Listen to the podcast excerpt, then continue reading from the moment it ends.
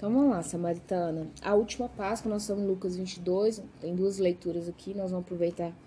Duas não, nós temos uma, duas, três, quatro. Nós temos quatro leituras em Lucas 22, eu vou fazer todas elas e vou pôr na referência para vocês depois, tá? Mas vamos lá, a primeira leitura é a última Páscoa. É só relembrando, eu estou lendo tudo aquilo que não tem nos outros evangelhos que a gente já leu. Foi é, Mateus e Marcos. Então, o que não tem lá, o que eu estou repetindo, que eu estou fazendo, não estou repetindo não, né? É o oposto. Eu não estou repetindo, é novidade aqui. Por isso vai ficar partidinho, mas vai ficar bom. Vai ficar melhor de bom. Então, a última Páscoa está lá em Lucas 22, o 14 ao 18, fala assim, ó. Chegando a hora, pôs Jesus à mesa e com eles os apóstolos. Só fazendo parênteses aqui, que é a Páscoa antigamente? Se você procurar aí no Google, você vai ver que era uma festa, é, parece que era a entrada da primavera, em que os pastores nômades, eles comemoravam não mais morar em tendas, né? E essa é a Páscoa que está lá em Êxodo 12.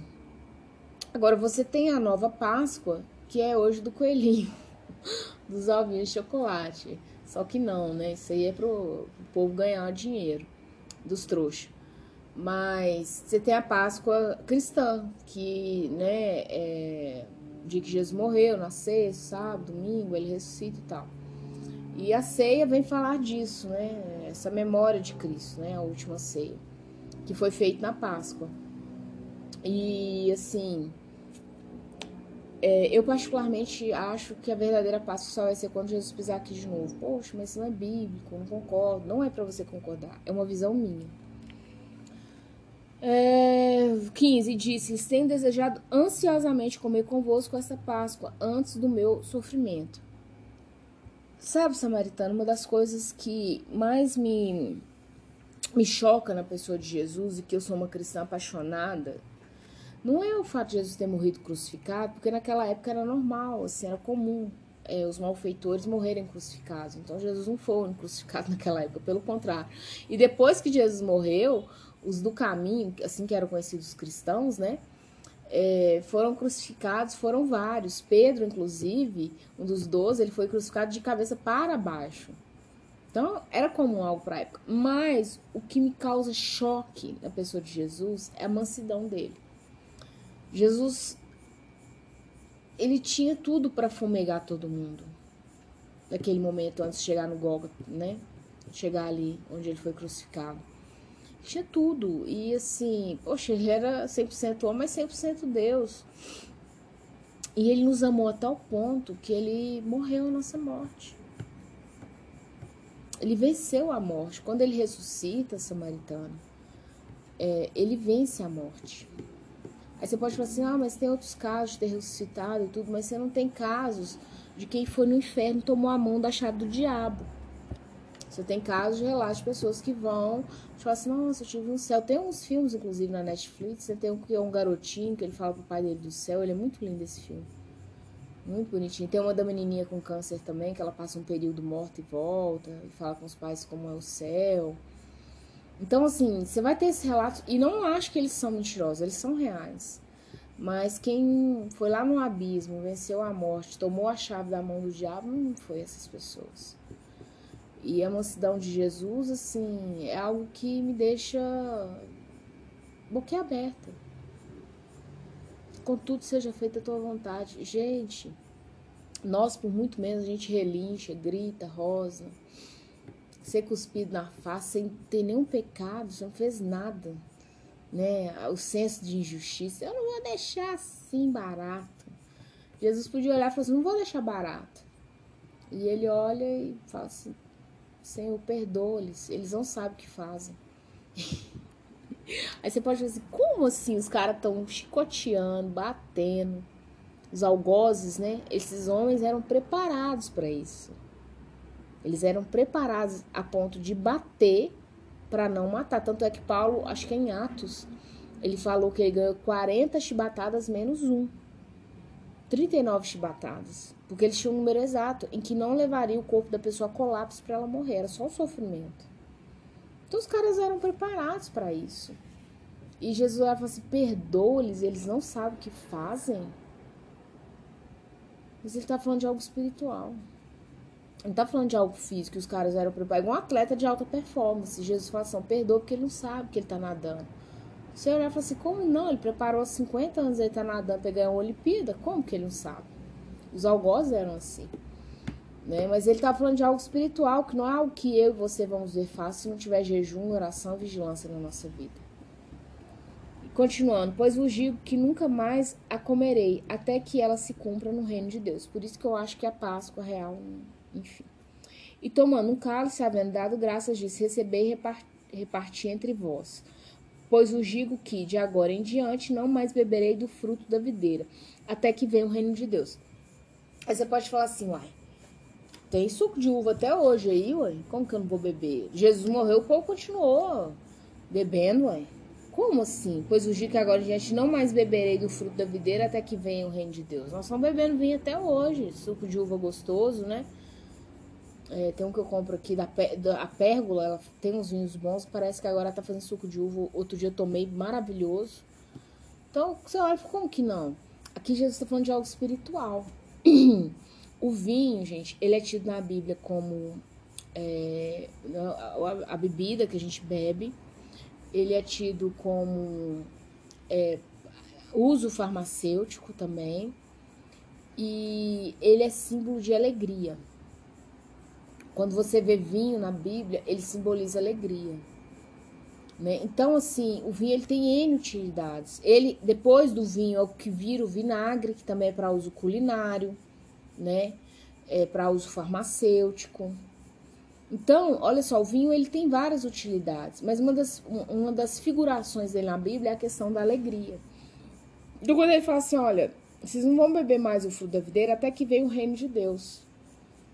O reino de Deus hoje ele é presente dentro de cada um de nós. Só que o reino de Deus, ele há de vir quando Jesus pisar nessa terra de novo.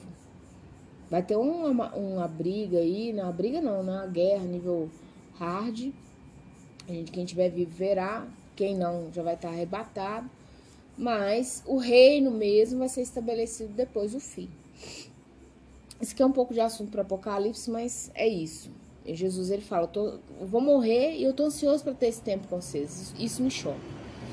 Então vamos lá, versículo 24. Pulamos lá para o 24, 24 ao 30. Que, ah, essa aqui é uma parte da Bíblia que é estridente. Ela dói no ouvido de quem não quer. Fica doendo, assim. Sabe que é dor de ouvido? Quem já teve sabe.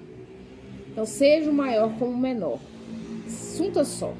24. Suscitaram também entre si uma discussão sobre a qual deles parecia ser o maior. Não, eu sou melhor.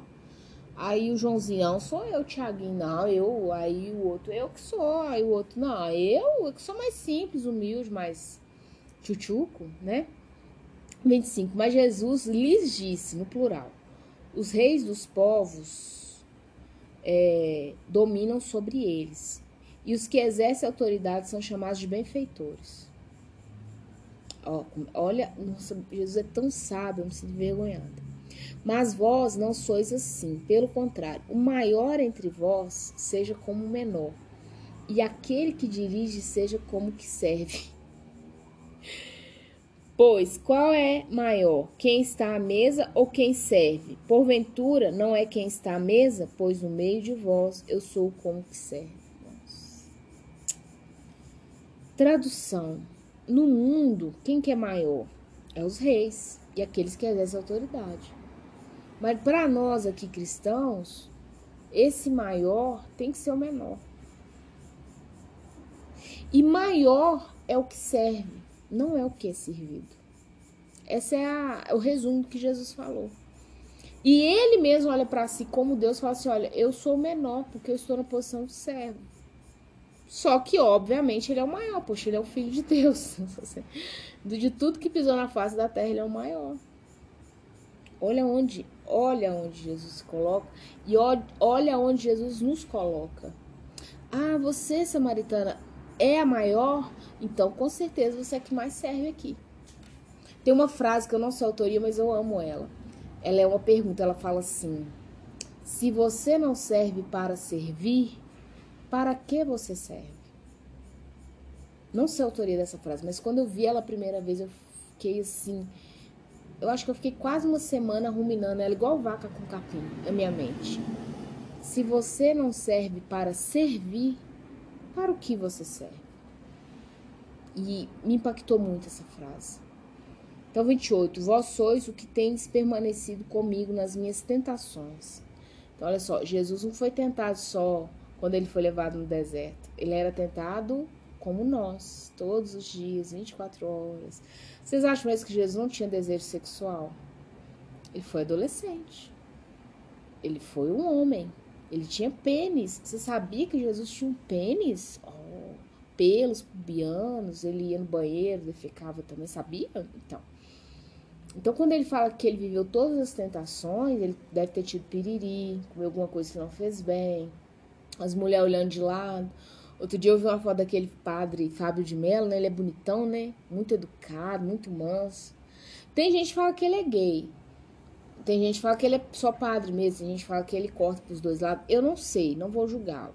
Mas que ele é um homem bonito, educado, culto, ele é. Ponto, isso é um fato.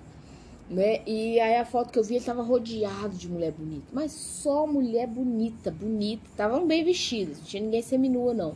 Mas as mulheres bonitas, com cabelo cheiroso, sedoso. Pensei comigo, falei assim, olha, só se ele for gay mesmo, pra ele não se sentir tentado aqui no meio. Porque eu tenho um vídeo, né? Eu tinha ele no meu Instagram, agora não tem mais Instagram, que é um, um gatinho no meio do, do, do puleiro, do, do, do, puleiro não, no meio do galinheiro, e só tinha pintinho. E um gato lá no meio. Ele ficava com o olhinho fechado e os pintinhos. Piu, piu, piu. Eu falei assim, meu Deus, sou eu aí, ó. Tô no meio da tentação e eu fecho o olho. Falo assim, ô oh, Jesus, me tira daqui. Então Jesus foi tentado em tudo. 29. Assim como meu pai me confiou um reino, eu vou confio. Então, Jesus, ele nos conhece, ele sabe em quem que ele está confiando no reino dele, não é em qualquer pessoa. Vai ter traidor no meio? Vai, tinha Judas, não acho que não vai ter. E Judas anda com a gente, tá, samaritano? Judas não é um desconhecido que você nunca viu. Judas anda com você. Para que comais e bebais a minha mesa no meu reino, e vos assentais em tronos para julgar as doze tribos de Israel. Aí já são as questões dos discípulos, né? Os doze e tal. Mas esse comer e beber à mesa no reino é para nós. Ele é para nós. Então vamos lá agora, versículo 35 ao 38 que eu vou ler. As duas espadas. A seguir, Jesus lhes perguntou: Quando vos mandei sem bolsa, sem alforge e sem sandálias, faltou-vos porventura alguma coisa? Nada, disseram eles.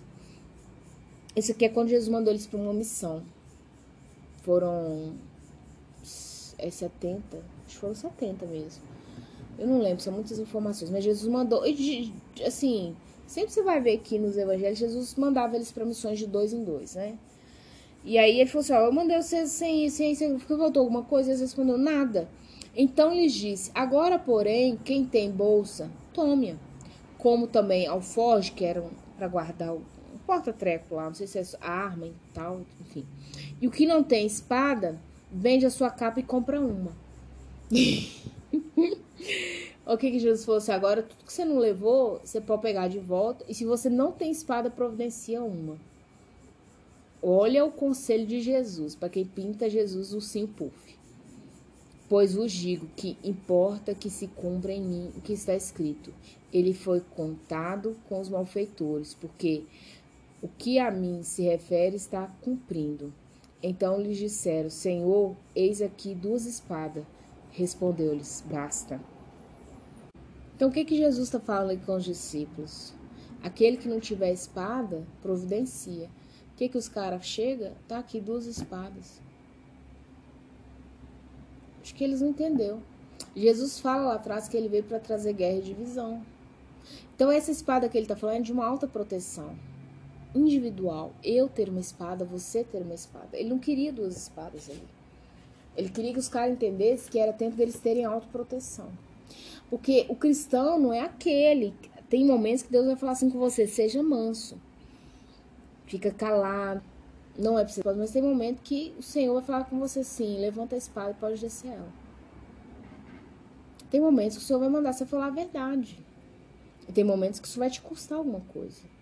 Então, a gente tem que discernir. Quando eu li lá atrás, Jesus falou assim: vocês olham para o céu, você sabe discernir se vai vir chuva ou não. se a primavera, o inverno está chegando ou não. Mas vocês não conseguem discernir o reino?